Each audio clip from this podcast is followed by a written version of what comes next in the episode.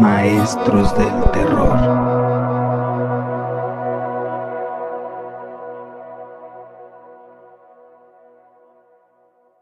Hola, ¿qué tal? Bienvenidos a la paletería.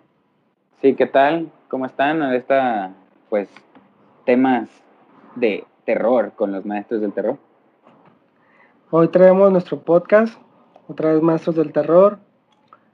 En este nuevo podcast eh, traemos una película que ya, bueno, es la película de Evil Dead, que ya es una franquicia ya, pues ya pasada como de los 70s, pero en, esta, vamos, en este momento vamos a hablar del remake, que es una Mm. película que se realizó, se volvió a realizar en el 2013. Así es, y para los que no sepan, una pequeña reseña y contamos una pequeña historia de terror. Sí, la película en español le pusieron Posición Infernal. Las películas de eso, las más recientes, que se llama Federico Álvarez. De hecho, Mm. si tú ves la película de eso y ves también esta, sí se nota pues que le gusta un poquito las escenas fuertes, un poquito el gore. Eh, les, les platico sobre la película. La película es de unos jóvenes, como siempre, que van a una, una cabaña solos, una cabaña Tiene lejana. Pero aquí lo que pasa es que hay una muchacha que, que estaba teniendo problemas de drogas y van para, ¿cómo se dice? Para rehabilitarse, que Ajá. desintoxicarse. Sí, buscaban que como que se alejara de las cosas como que dejara de hacer su desmadre. Porque creían que estaba deprimida o algo así. Y aquí lo que pasa es que en esa cabaña que les prestan, ahí antes vivía pues como una, una tribu que hacían pues actos satánicos. Entonces de lo que es en el, en el sótano, ahí se pues lo descubren y lo típico que alguien encuentra un libro y no sabe leer latín, pero dice vamos a leerlo. Vamos a leerlo, a ver cómo se pronuncian estas palabras. Ajá, entonces le- lee el libro que pues, entonces supone que se escapa un demonio y agarra a la persona que como más débil, que es la morra que está en rehabilitación. Nada más te quiero decir que lee el libro que, que claramente tiene dibujos de demonios, güey. Sí, de hecho creo que sí lo mencionan, es el Ne- Necromicon. Ajá, porque estaba hecho Ah. como hasta de piel, o sea, qué madre. Sí, de hecho sí es el Necromicon de, de Lovecraft.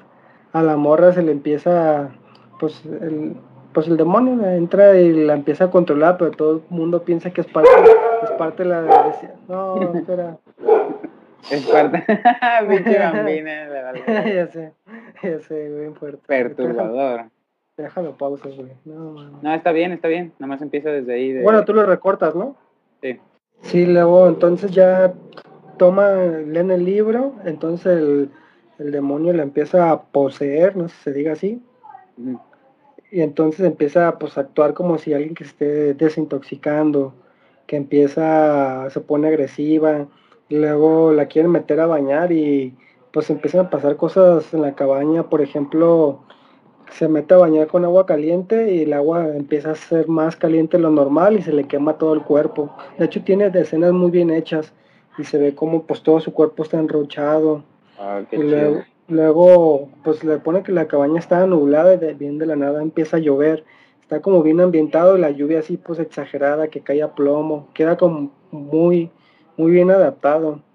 Y pues empiezan a pasar más cosas. A, también a un- una morra le, le- le cortan la mano y sí está un poquito gore, pero son eh, esas escenas muy bien hechas. Tampoco no exagera, pero sí como que por ratos es como, de, ah, está, pues está bien planteada la película Sí, para hacer un remake. sí me acuerdo. De hecho, probablemente varias gente la vio. Es donde sale esta Emma Stone, ¿no? Mm, no, no ¿Cómo sale se llama más. esta actriz?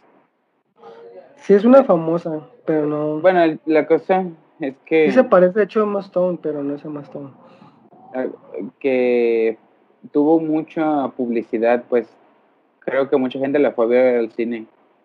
Sí, de hecho, pues, pues que es un clásico en, bueno, aquí en México no es tan famoso, pero en otros países Evil Dead sí es muy conocida. De hecho, Evil Dead tiene también una serie en Netflix Sí. que sale, pues una, el actor es muy famoso. Y, como- también pues tienen, tienen muchos cómics, o sea, sí, de las, sí es como de las franquicias de terror que sí son muy, muy, muy conocidas. Y... ¿Qué iba a decir? A ver. Bueno, igual lo que te acuerdas para agregar, el- esa película yo la compré en Blu-ray y vienen ediciones eh, pues especiales de cómo se grabó la película. Entonces, el, de hecho la, la protagonista tuvo que tener un doble porque había escenas de riesgo, porque hay unas escenas donde le avientan un tractor, donde se tiene que meter como a un lago de sangre y pues la actora literal sí hizo todas esas escenas y dice que pues sí fue un poco peligroso, pero sí, o sea, no son, no son efectos especiales la gran mayoría, son escenas reales. Entonces por eso se me hace que es una película pues bien hecha. Sí, y por eso es que la fuimos a ver, porque prometía gore, mucho de sangre. Y sí, cuando la fuimos a ver, sí estaba muy buena. Hay una escena en la que alguien, de hecho, como que él puede poseer a alguien, ¿no? Como hacerlos, Sí, empieza a lo que poseer ella quiere. compañeros. y uno de ellos se saca el ojo o algo así, se ve con, así, ay, no manches, está chido. Muy buena esta escena, sí. A, uno de sus compañeros le lo ataca con una jeringa y se la encaja en, los- en los ojos. Por los que tengan fuga por las jeringas, se pueden ver cómo, cómo atacan. Sí, para las personas que les des con esas cosas, pues mejor no la ven. Pero Pues para yo le doy un- bien, no, pues, En el puntaje del terror yo le doy 8 de 10. 8 de 10, sí. No se me hizo mucho de terror, pero las escenas son lo que vale. Sí, las escenas, sí. Pues la historia un poquito porque pues es posesión demoníaca como tal.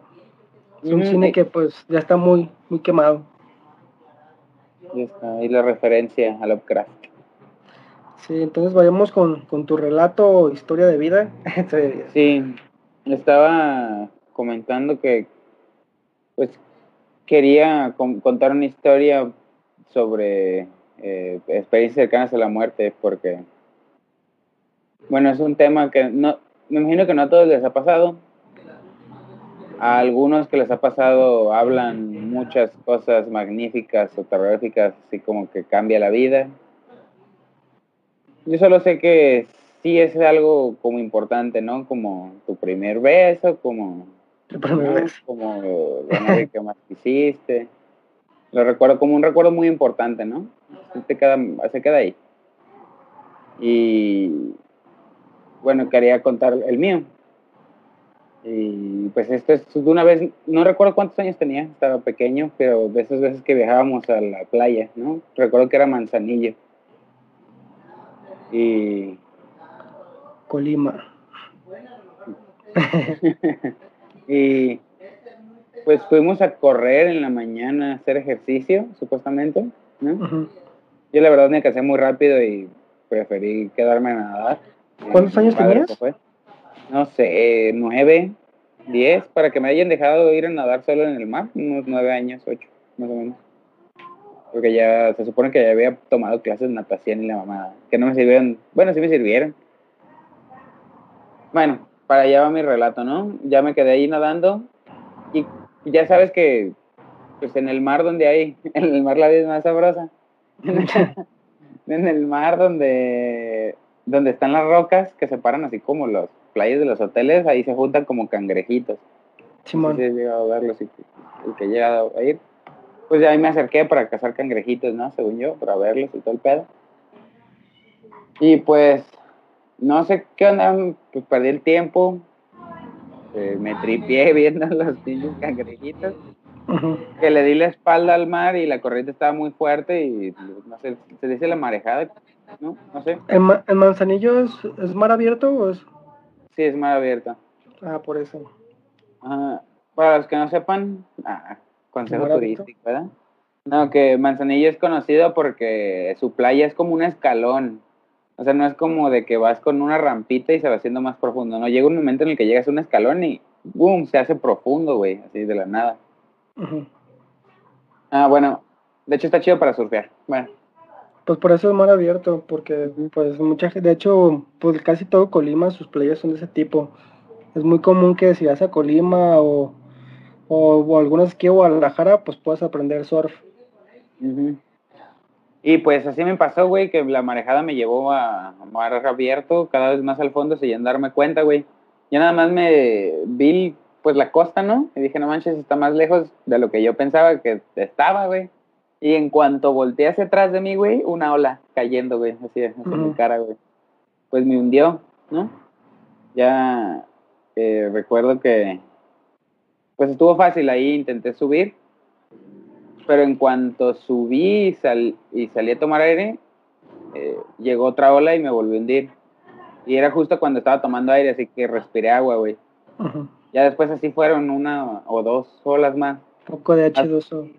Sí, hasta que ya me rendí dije, no manches, no voy a poder respirar más que no sea agua, necesito toser toda esta pinche agua que acabo de respirar. No sé por qué, pues ya ves que en todos lados en las pinches caricaturas te dicen que no cunda el pánico, ¿no? en mi mente acá de cómo le hago para que no cunda el pánico, Sí. maldita sea, igual y muera. Pues ya pensé en encontrar el fondo del mar. Ya en cuanto encontré el fondo del mar, se me hizo fácil ver que hacia dónde era la salida y ya nadé. Ah, pues de hecho me arrastré, güey. Ni siquiera no quise volver a salir a las olas. Me arrastré hasta que hasta que llegué a la playa, güey. Ya nada más me acuerdo que un, una persona que estaba ahí que tomando el sol, güey, a las 6 de la mañana, se acerca corriendo a mí, güey, yo ahí tirado en, en la arena. Oye, ¿estás bien? Y yo así que, pues, ¿qué le digo? No mames. No, pues sí, estoy bien. Ah, bueno, ya se va. Ya no, me fui a correr con mi papá, lo alcancé en verga y le dije, papá, casi me muero. Ey, Simón, qué buena. De hecho, cuando me contaste que era una historia que te ibas a ahogar, yo pensé que ibas a contar de que te ibas a ahogar comiendo algo o algo así. no. No, porque qué trips, ¿no? No sé eh, si algo, algunas de las personas han tenido ese tipo de experiencias. Te digo que a mí no me cambió como, como tal, solo creo que me apre- aprendí a respetar las cosas que no puedo controlar, como por ejemplo el mar, ¿no? Y que sí es importante saber un poquito. Yo creo que si no hubiera aprendido natación en ese momento, o sea, pues sabe qué hubiera sucedido conmigo. ¿No? Me hubiera paniqueado bien machín, yo creo. Pues así experiencias de pues de la muerte, me acuerdo de, una vez que chocamos tú y yo, que íbamos en la bici y que yo iba a dar vuelta, te dije hay que dar vuelta, pero no creo que no me escuchaste y yo te, te choqué y te tiré. Entonces, pues tuvimos suerte porque siempre en, en esa avenida que es la del parque siempre hay muchos coches. Si te haya tirado y vendría un coche, te haya atropellado un coche, o sea. Sí. A lo mejor no es una experiencia como tal de muerte, pero pues sí pudo haber pasado. O sea, más bien es cosa de suerte, pues. Ajá, esa es otra de las reflexiones a las que he llegado, ¿no? Que hay momentos en los que, pues tal vez dicen que no, yo no hubiera. Pero, Sí, Pero- El, hubiera no se conjuga. pero, eh, pues sí hay muchas veces que nos podemos dar cuenta que nos hablamos por ciertas cosas, como por ejemplo, ¿cuántas veces no en la calle no nos ha pasado un coche o se ha frenado justo a tiempo de chocar con nosotros? Unos años atrás, antes de que tuvieran todos esos pinches coches, esos frenos, güey, pues, otro pedo, ¿no? Pues, de hecho, diferente. Hay una historia aquí en Guadalajara del, del macrobús. Los que no conozcan aquí el macrobús, es como un tipo camioncito más pesado que un camión Es normal. como un camión Sí, sí. oruga, un camión como con dos o tres como vagones. con vagones, entonces aquí una los domingos aquí siempre una vía recreativa en las, una de las calles principales que cruza con la calzada, entonces había una, una joven que no sé si ya había regresado a la vía o iba para la vía, pero ella iba a cruzar este macrobús, yo creo que traía una bici muy pesada o no tenía mucha pericia ella de manejar su bici, entonces a la hora de que cruzar la calle viene el macrobús y ella tiene como unos como unas boyas el macrobús para que no te metas al carril. Entonces ella en su falta de pericia choca con una de esas boyas y se cae, pero cae del lado del macrobús. Entonces el macrobús viene y la atropella. El macrobús, el macrobús no puede, lo que tú dices, lo- no- como es tan pesado, si tú quieres frenar de golpe no frenas y la terminó atropellando. Entonces, lo que decimos de la suerte, o sea, ella a lo mejor tuvo esa mala suerte de que pegó y en vez de caer del otro lado, que bueno, también venían coches, a lo mejor se hubieran alcanzado a pararse. Sí, Y no, y pues, que estamos cerca del momentos de morir, cerca de ellas, muchas veces. Igual y ni siquiera nos fijamos porque son momentos así, tontos, como un coche que frena. y nada más te roza la rodilla. Sí, de hecho me acuerdo una frase de Jim Morrison que, que dice, la gente le tiene más miedo a la muerte, pero cuando la muerte llega, el dolor acaba. Entonces la gente tiene como cierto miedo, miedo a la muerte. O sea, hasta Sí, al el momento. tema. Sí, al momento de esperarla, pues, porque nunca sabes qué va a pasar, o, cuándo va a llegar. Sí, es, es un También decía, sí, luego también decía que pues la muerte es algo que solamente una vez nos va a pasar en la vida. Y, decía, yo no me la quiero perder porque es la, solo una vez vas a sufrir una muerte. Lo, lo veo más como una experiencia. Sí, es. Está un poco pues. Sí, pues eso es a lo que quería llegar. Pero si alguien ha tenido una experiencia así, que nos la cuente.